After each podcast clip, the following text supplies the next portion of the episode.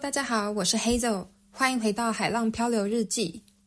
最近我有几个室友，他们在讨论说，他们想要买一台二手车，因为我们现在这里九个人，只有三个人有车，那其中就包含我自己有买了一辆二手车，是我在来纽西兰的第一个礼拜的时候买的。然后还有另外两个人，他们的也是都是二手车。那我的是一台七人座的车，这样。然后另外两个他们的车是七人座，然后被之前的车主改装成就是只剩下驾驶副驾两人座，然后后面改装成露营车，有一些 shelf，然后还有他们的床垫这样子。然后当然就是 self-contained 可以去露营地露营的那种。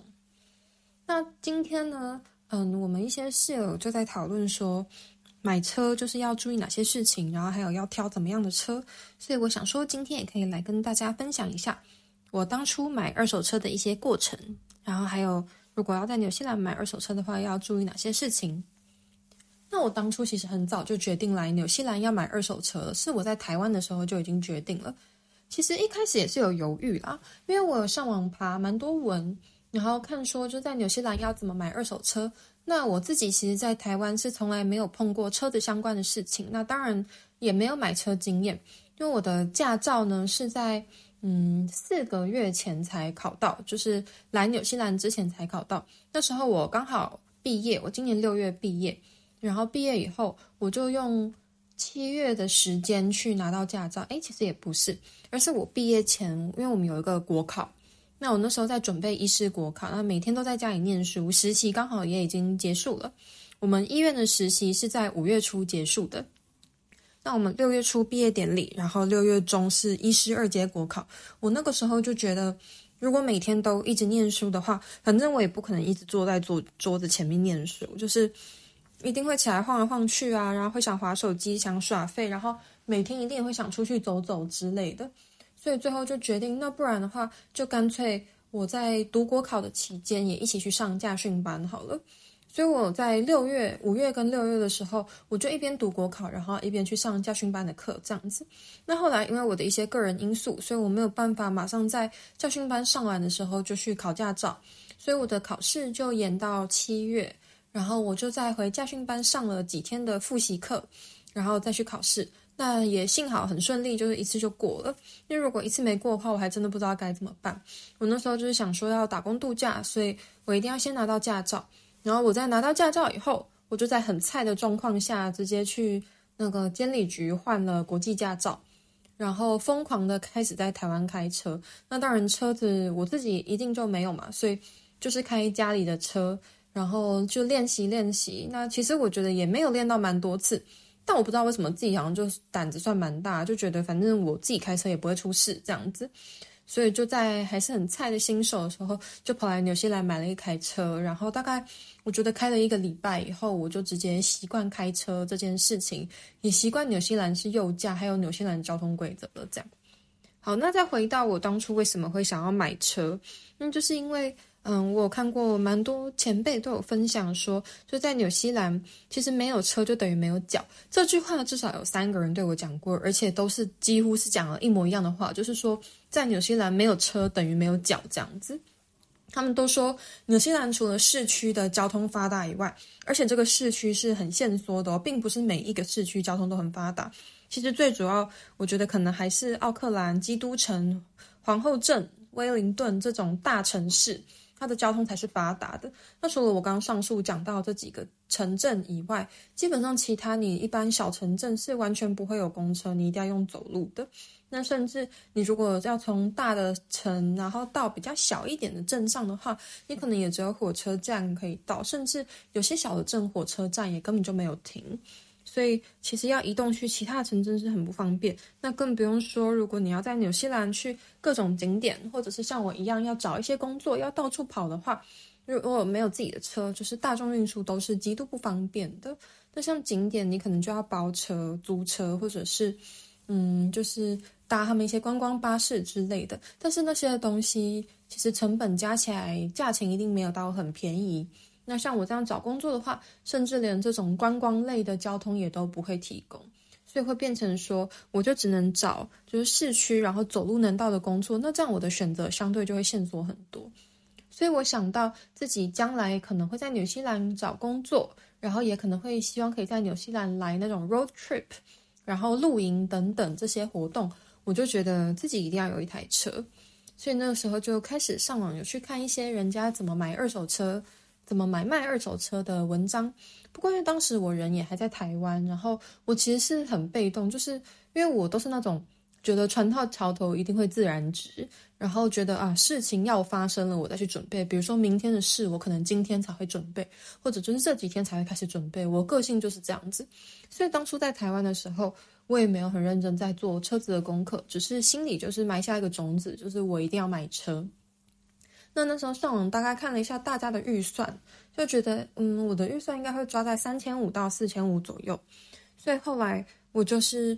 换纽币，然后就大概有换了三千五左右的现金是专门给车子的，然后另外再多带了两千块是我自己的生活费，所以我总共就是带了五千五来纽西兰。我本来是想说要不要带六千，因为觉得车子可以抓高一点，然后也让我的生活费可以就是估算的充裕一点。但是最后我狠下心来，我就觉得没关系，我带五千五纽币来就好。然后来这里以后，就是在开始找车这样子。那我其实来，我是星期四到的，然后接下来我就很开始很积极的在找车。那我就有预约了一些车主可以试车这样子，但是当然很多都是在我预约星期几可以试车的时候，结果就在日子还没到之前，可能有其他更早预约看车试车的人就把车买走了。所以其实我算是就是有很多车都已经预约好，然后结果车主又都再来传讯息跟我讲说不好意思，车子已经卖掉了，所以我跟他预约的时段就要取消，就不用看了这样。那这里分享一下，嗯，我有找车的平台。那，嗯，这边找车的平台，我觉得有几个比较主要的。那第一个就是 Trade Me TradeMe 就是纽西兰最大的一个网站，它上面基本上什么都有，就是。你不管是要买卖车辆啊，寻找租屋，然后或者是你想要买卖房子、二手商品啊，找工作等等，甚至还有一些娱乐的活动。总之，Trade Me 上面就是应有尽有，有各种的 category 可以去点，是一个非常好用的网站，然后也是当地最多人用的网站。那只是我当时在上面一开始看车的时候，都觉得有点眼花缭乱这样子。因为就是车子对我来说真的是一个太陌生的东西，所以我花了很多时间才去熟悉车辆应该要看的注意事项。那除了 Trade Me 以外，第二个就是 Seek。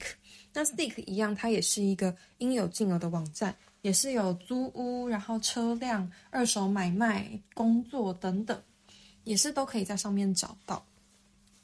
那接下来就是一些嗯，可以去当地的车行啊，或者是有时候。嗯，纽西兰这边会举办一些车市，就是像假日的，可能在某一些空地，然后就会有很多人开二手车过去买卖。那你可以当场直接看，然后当场就直接决定自己要哪一台车这样子。那车市的话，我主要是看别人分享的资讯，因为我自己是没有去过车市，我只有用网站。那最后一个我找最多车的地方就是 Facebook，因为我加入了蛮多打工度假的群组。那在这些打工度假的群组里面，其实就会有蛮多人要卖车。那通常在这些群组里要卖车的人，他们当初也是因为打工度假，所以来买了一台二手车。那大部分的人都是持有这台车，就可能几个月到一年不等。然后他们也都会写他们要卖车的原因。那我觉得最大宗要卖车的原因有两个，第一种是他们可能就是想要换一台更好的车。那第二种通常就是因为他们要回国了，所以才把他们车子卖掉。那我听说过，就是他们说想要换更好的车，或者想要小车换大车，这种理由好像蛮多人会拿来当借口。那反而是像是如果他要回国的话，你如果问他他什么时候要回国，然后机票订了什么时候之类，就是以友善聊天的方式去问到这些资讯的话，我觉得这个可信度就是比较高。大部分人可能真的就是因为他们要回国，所以把车卖掉这样子。好，所以当初。我在找车的时候，大部分就是在打工度假的一些群组，还有 Facebook group 里面找的。那当然也有蛮多人推荐 Marketplace 可以看车。那我自己也有在 Marketplace 上面看了几台车，嗯，只是最后在那边看车的经验都不是太好。这个可以在等一下的时候跟大家分享。好，那讲完找车平台以后呢，就是要提醒大家，如果像台湾人有驾照的话，我们的驾照是可以换成国际驾照拿来纽西兰用的。但是国际驾照的效期只有一年，而且你来纽西兰的话，你不要觉得说带了国际驾照来应该就 OK，然后就把台湾的驾照放在台湾，应该想说带来国外就是很怕会弄丢之类的，所以就把它留在台湾，那这样是不 OK 的。因为嗯，纽西兰这边的警察呢，他如果不管是临检呐，还是你有时候被开罚单等等，他如果要求要看你的驾照的话，只看国际驾照是不够，他也会要求你要出示正本的驾照，然后他会核对。可能我其实也不知道正本驾照他们看得懂哪些字，因为都是中文，但是他可能就是要核对照片之类的吧。那之前就有听说有人因为被拦下来，然后他没有带套台湾的驾照，他只有带国际驾照，那就会被当成无照驾驶处理，那这个罚则就会很重。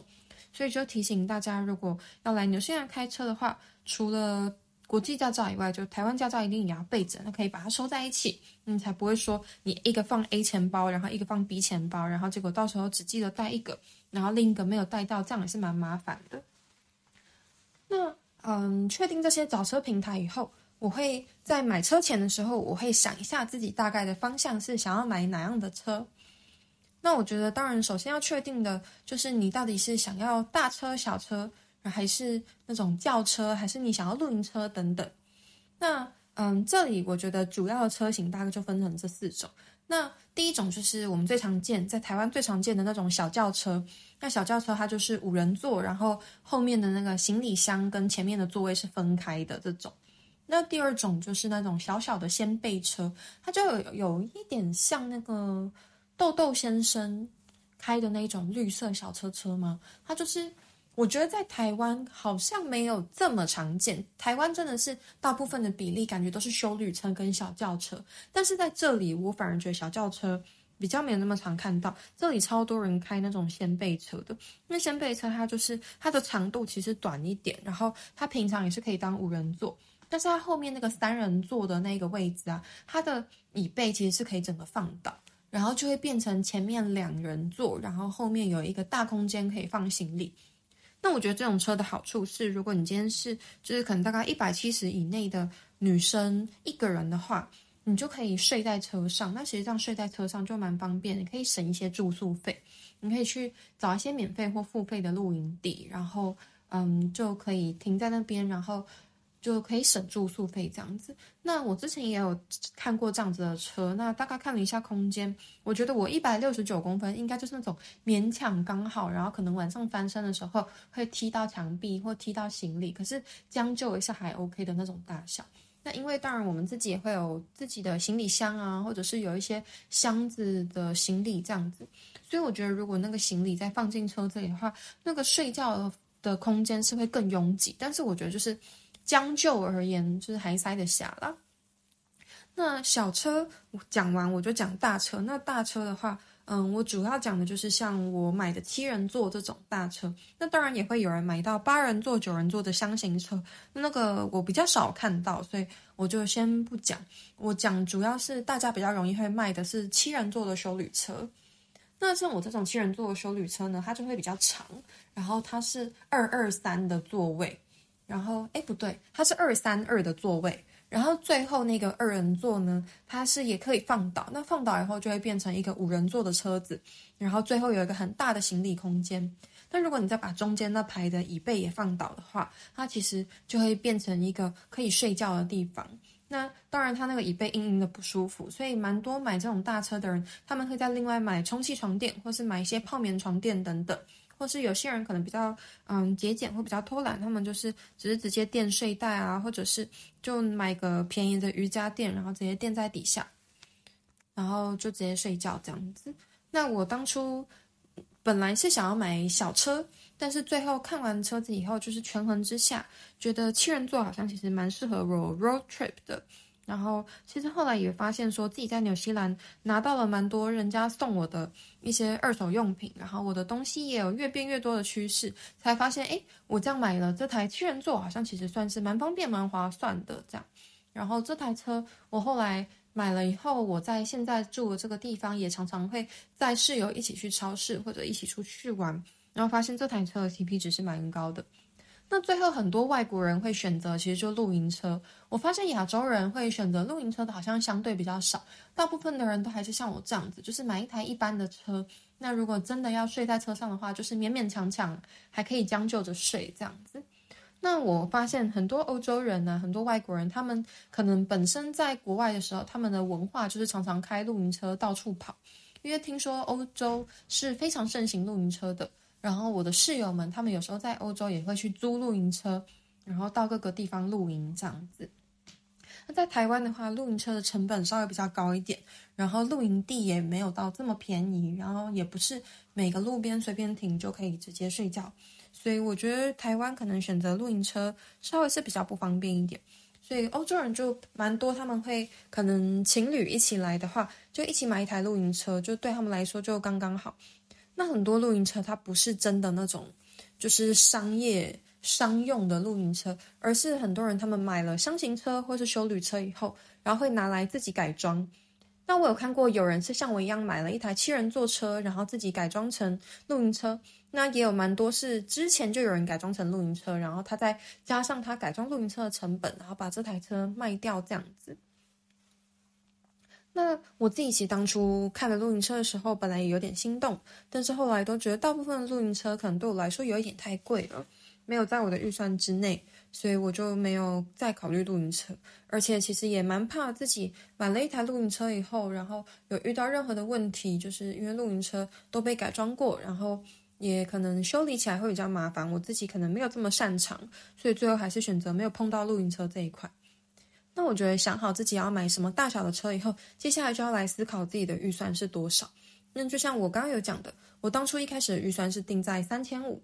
那因为那是我看网络上别人说，就是有一个分也有分享纽西兰打工度假资讯的女生，她就说她的预算会定在三千五。那只是后来在看车以后发现，如果是三千五的话，应该是小轿车或是那种掀背车、先备小车的价钱才比较有可能落在这个价格。而且，那因为那个女生的文章是几年前分享的，我个人觉得到现在感觉差不多要定在四千到四千五才比较能找到就是条件还可以的车，不然如果你买到太老旧的车的话，其实也是很有可能会直接出问题这样子。所以最后我觉得我是有把自己的预算拉高到四千到四千五之间。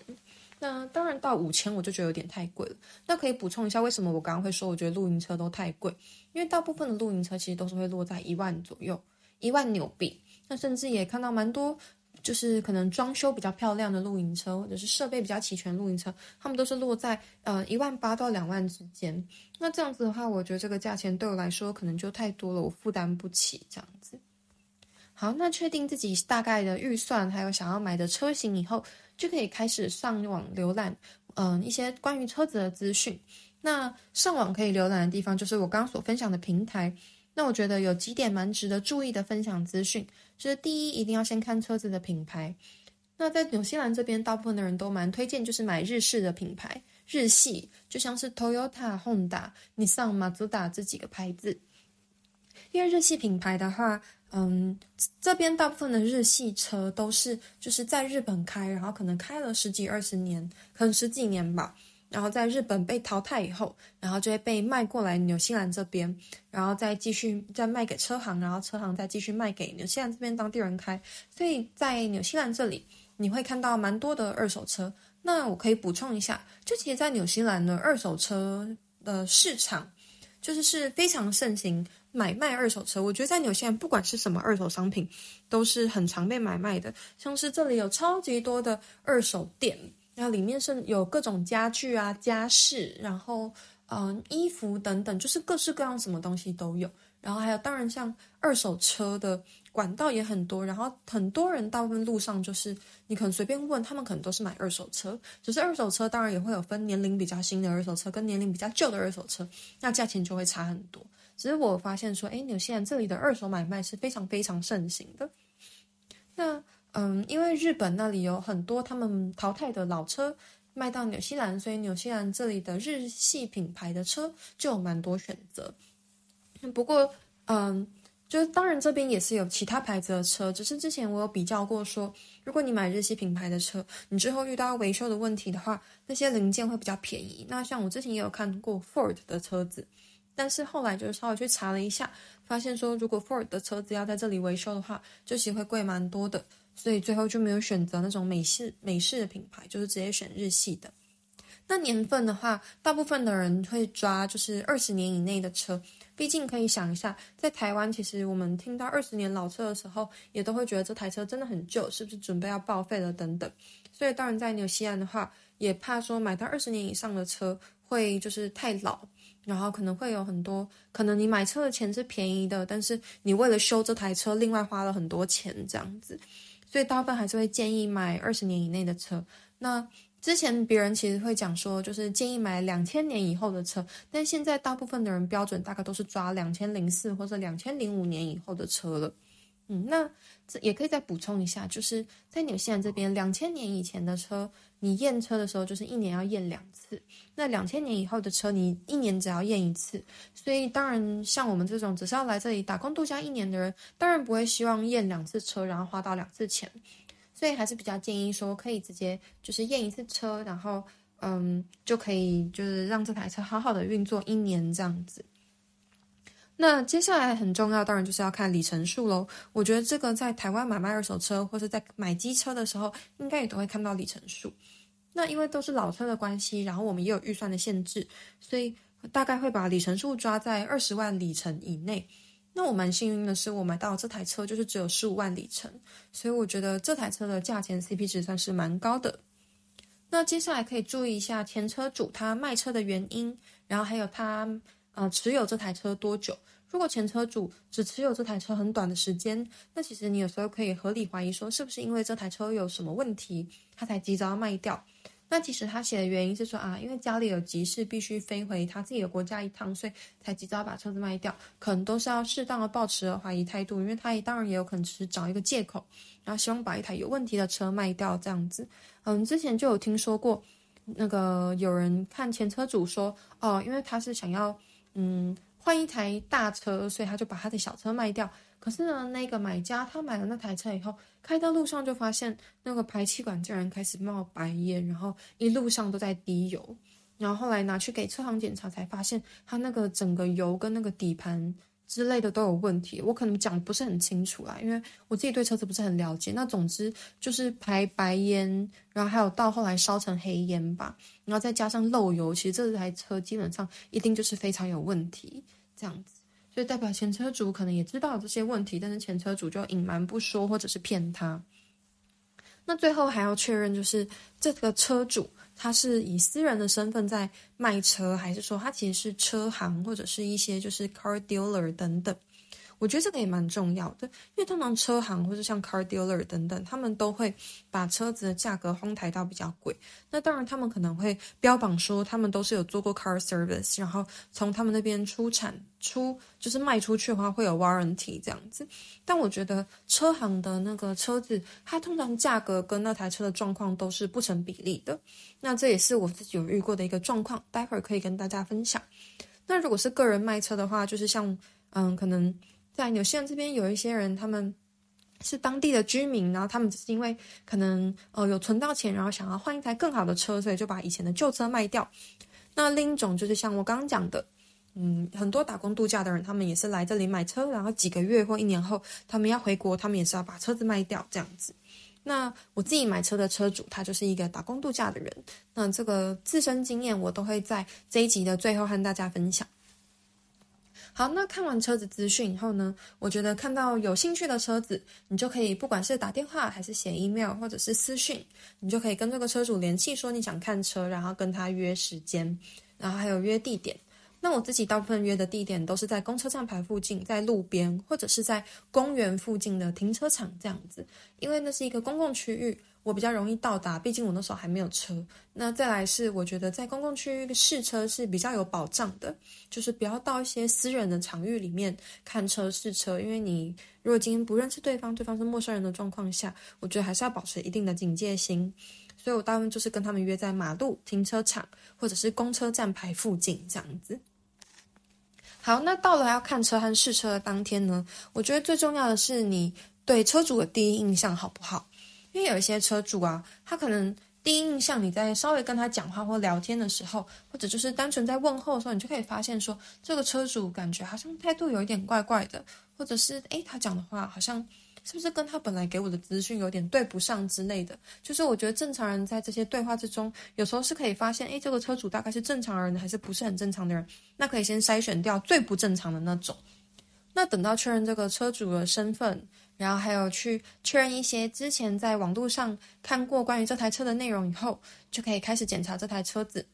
那我只能说，就是检查车子的部分呢，我这个就是依照自身经验，然后还有我在网络上爬的一些文的不专业分享，因为我真的对车子不是很了解，所以其实在我在看第一台车的时候，我的脑袋也是一片空白。那只是因为我后来连续看了很多台车，所以就大概比较。有比较就有伤害啊，有比较以后就大概知道哪一台车的状况可能真的是比较差，然后哪一台车比较好这样子。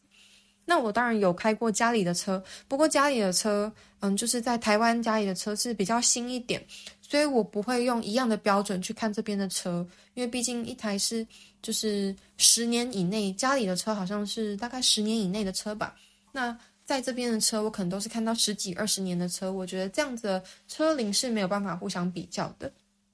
但是如果我都是看预算，就是价格差不多的车的话，我觉得他们就是很值得互相比较。好，那嗯，我觉得要试车的点呢，最重要就是你要去试它的油门跟刹车的松紧，然后还有它的刹车灵不灵敏这样子。所以，嗯，我都会先问车主说能不能试开。那大部分的车主当然都会说 OK。那我觉得在停车场里面，然后还有在就是开出去外面的主要道路，大概绕一圈，然后会把速度加快放慢，然后嗯，会刹车轻踩跟重踩。那我的方向盘也会左转打到底，右转打到底，看看有没有任何的问题。好，那嗯，试车的部分大概是这样子。那我当然也会试前进跟倒车。然后，如果有提供倒车雷达的车子，我就会看倒车雷达有没有准，然后看它的后照镜啊等等有没有问题这样子。好，那试车讲完以后，就是车子本身的一些可以注意的地方，就是首先是门和窗户，就你要看那个门可不可以从内从外很顺的打开，然后它的窗户在就是开窗户关窗户的时候会不会有任何的问题，然后有没有一些太明显的刮伤等等。那接下来的话，可以看它的轮胎的胎纹，因为如果说它的经验胎纹已经剩下很浅的话，那表示你高几率买到这台车以后，你可能没过多久，你自己就要再去换轮胎，然后又要再花一笔开销。那如果你不换轮胎的话，你上路就有可能会很危险，因为就会容易打滑这样子。那像我自己当初买的那台车，它就是嗯前前面两个轮子有换过，然后后面的没有换，但是后面的我检查胎纹是觉得还 OK 这样子。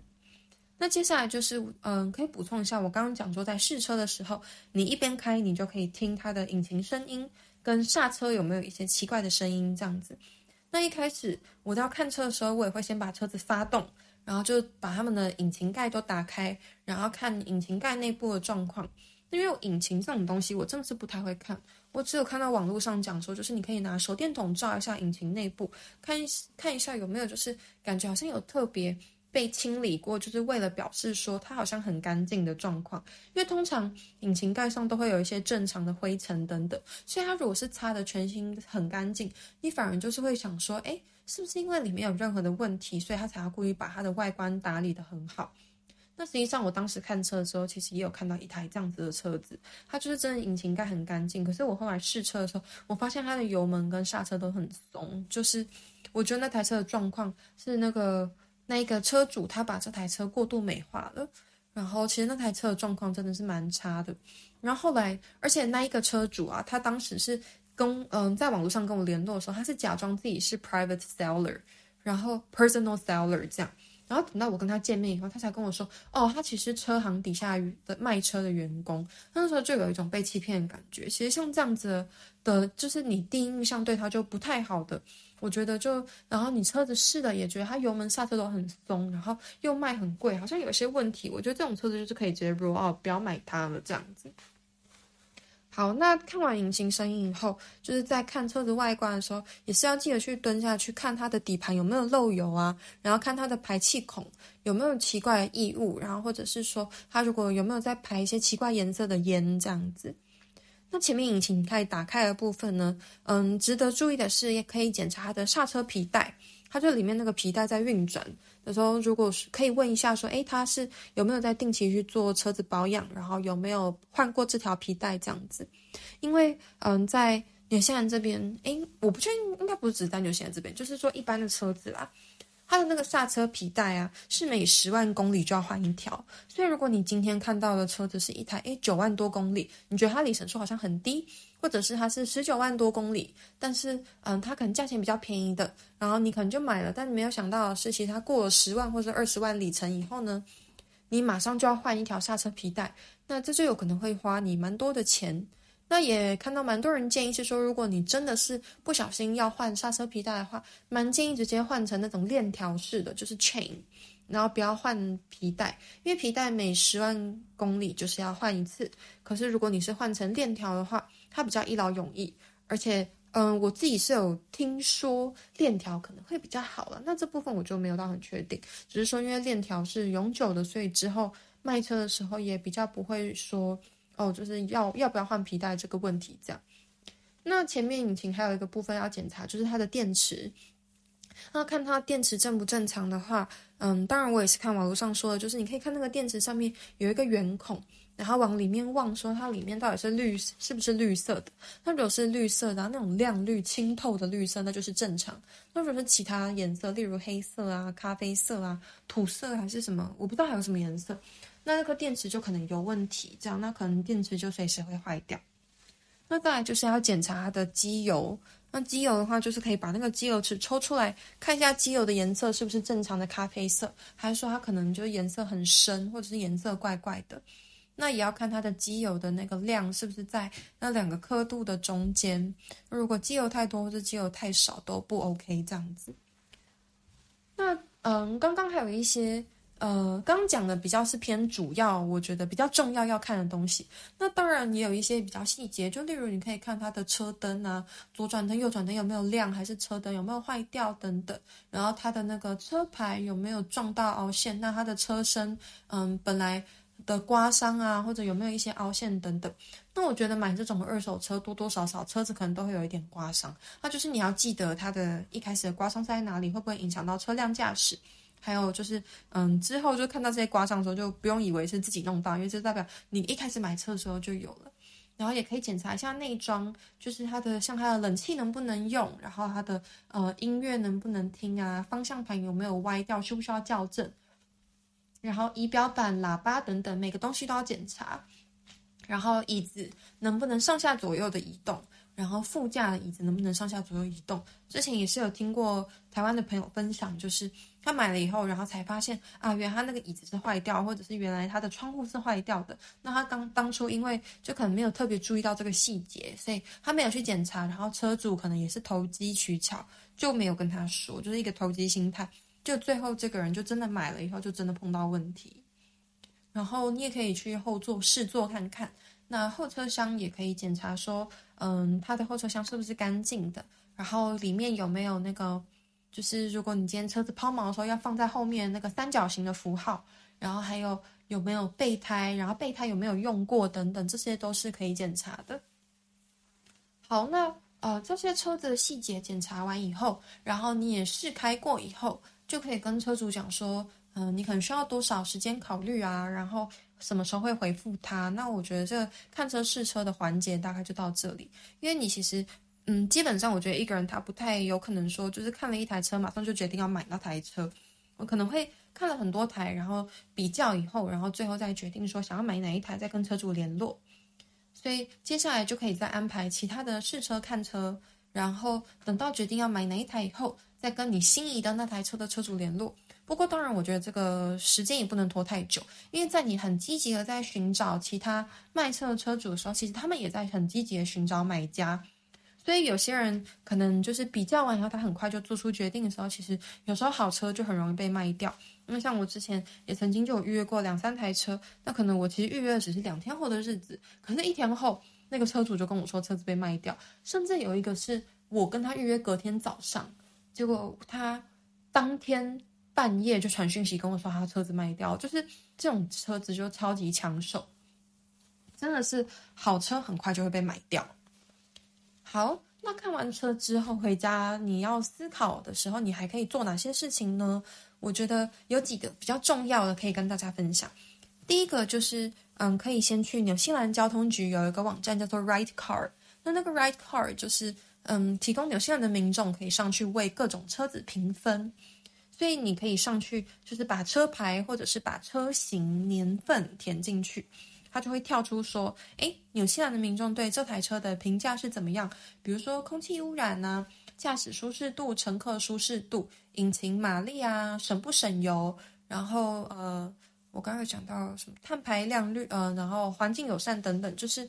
然后是不呃。比如说后车厢怎么样啊？然后这台车的耗损率、维修率如何？基本上你可以在上面看到很多的资讯。我觉得这可以为就是你想要买的这台车打基础。那接下来呢，第二个是我推荐的叫做 Car Jam。那 Car Jam 是另一个网站，上面可以看一些关于每一台车免费的报告。那 Car Jam 这个东西，我其实在找车的时候，大部分的卖车的车主他都会 po 那个车子的照片。所以我在看照片的时候，因为在纽西兰车牌是公开的资讯，所以大部分的人都不会把车牌盖掉。所以我在看到那些照片以后，我都会先把车牌丢上 Car Jam 然后去看一些免费的报告，它上面就会写说，哦，这边这一台车有几任的车主，然后它的里程数如何，然后这台车有没有维修过，怎么样怎么样之类的一些车子的基本资料。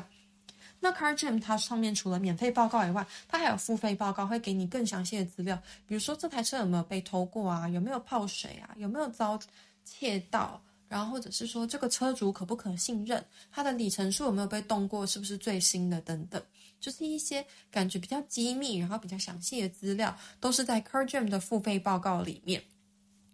那我当然觉得说，你不用每一台车都买付费报告啊，因为它一个付费报告大概要十五纽币，就是大概台币三百块左右。所以假设说你今天看了五到十台车，你可以最后就是嗯把其他车子都 roll out，然后剩下可能二到三台以后，你再去买它的 CarGem 报告，甚至你就是先选定一台，然后先买一台的 CarGem 报告。那如果没有问题的话，你当然就可以直接买你心里第一顺位的车。那如果真的出问题的话，你再买第二顺位的车等等这样子，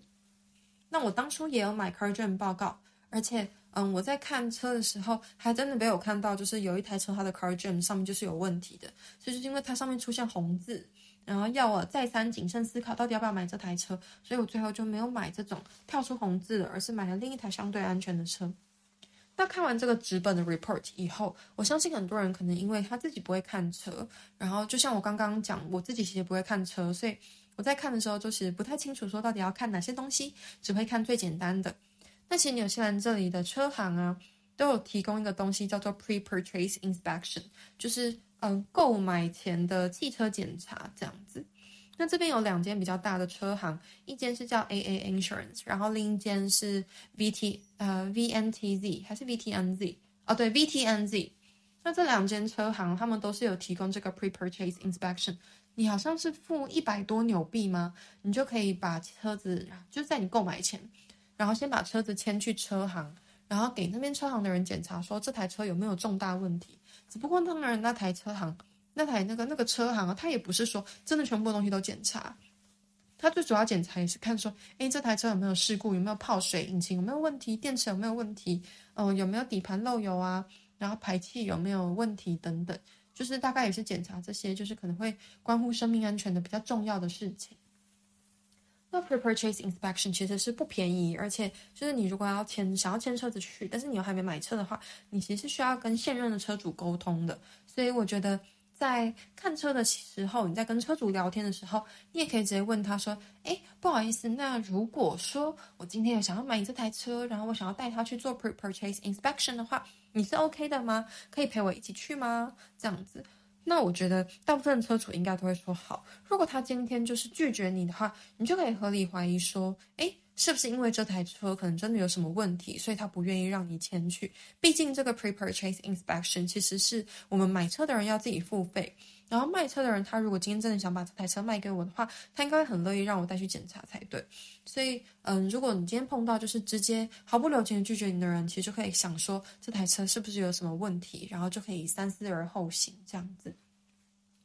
好，那最后就是当你买了 Car Gem Report，然后也决定说你要不要去做那个 Pre-Purchase Inspection，你可以做，然后也可以不做，反正你确定要买一台车以后呢，你就可以联络车主说你要买车。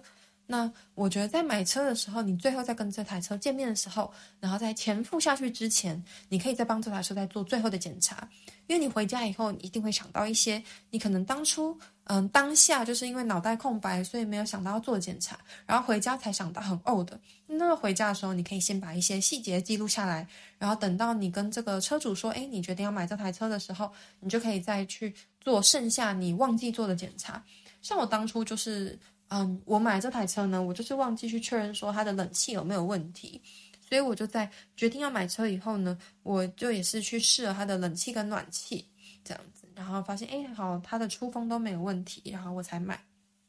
那买的话，在纽西兰其实买卖车辆是非常简单的一件事情，你就是嗯，像我是因为是跟私人买车，所以我是直接汇款给他。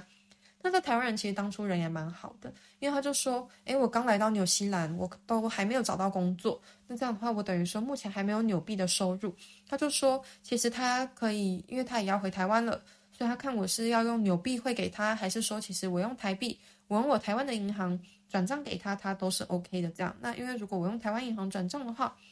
这样子我就可以多留一点纽币在身上。而且我一开始是有心动，想说要不要用台币转账给他。”那后来就想到说啊，没有，我当初一开始就有多留一些，多带一些纽币，就是为了来这里买车。那我如果今天用台币转账给他的话，那我这些纽币多出来也不知道可以做什么，所以我最后就还是决定说直接付纽币给他就好了。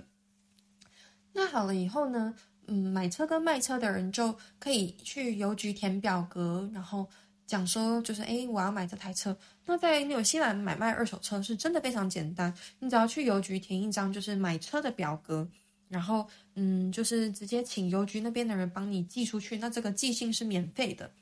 那寄出去以后，嗯，这台车就等于是过户到你的名下了，这样子。那卖车的人那边就是他们也会另外再填一张纸本的单子，然后确认说他们把车卖掉了。那其实这两件事是不用同时进行，所以你今天如果真的跟车主很不熟的话，是不用一起去邮局。你可以先把车子签了以后，然后再去邮局填表格。不过因为我后来就跟这个台湾人，我们两个算是有成为朋友，然后交流了很多关于打工度假相关的资讯，所以我们在交车以后也是一起去邮局，然后一起研究要怎么填表格，然后把那些事情都处理好之后，然后。嗯，我再带他回去他住宿的地方，然后我们再和平的分开，这样子算是一个蛮圆满的结局。好，那你填完那个邮局表格，然后给了邮局服务员以后呢，他就会先给你一张凭证，就是一张小小张的卡片，就是代表说，好，你今天已经填了这个表格，然后这张凭证是说这这这台车子是你的这个意思。不过真正官方的凭证呢，你是要等那个纽西兰的交通局寄一封纸本的信件给你，然后以那一封纸本信件为凭，那这个这张小卡就只是一个暂时凭证而已。所以后来大概又等了一个礼拜吧，那个纽西兰的交通局就寄了一封信给我，然后那封信里面大致上就是在讲说，就是我可以证明我拥有这台车这样子。好，那我最后在。嗯，买完这台车以后，然后也送完前车主回去他家以后，我当下做的事情就是我马上把这台车子开回我家，然后先把它停好，因为我真的很怕，就是我才刚买到车，然后我也还不是很熟悉，像你现在开车的时候，我就直接出任何的意外事故，然后就赔钱赔不完，所以我就赶快呢，先把车开回我住的地方停好，然后呢就赶快开始用笔电，然后还有用手机去买我车子的保险。好，那我发现今天这集好像录得有点太久了，所以我决定就是把二手车分成上集跟下集。那今天大概把呃买二手车的部分都讲完了，那接下来保险和我自己当初买车遇到的状况跟一些个人经验，我就会在下一集再分享给大家。那今天就先到这里喽，拜拜。